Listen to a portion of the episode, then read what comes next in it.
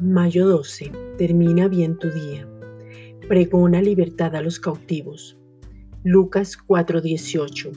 El Espíritu del Señor está sobre mí, por cuanto me ha ungido para dar buenas nuevas a los pobres. Me ha enviado a sanar a los quebrantados de corazón, a pregonar libertad a los cautivos.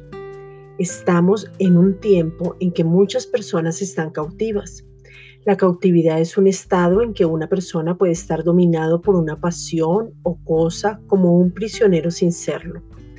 Dios nos llama a verdadera libertad en Cristo Jesús. Cuando conocemos la verdad que es Cristo, eso nos hace libres. La naturaleza de pecado produce cautividad, pero aún personas, después de haber nacido de nuevo y por no tener revelación de la identidad, el origen y la paternidad, pueden estar en esclavitud ya siendo verdaderamente libres.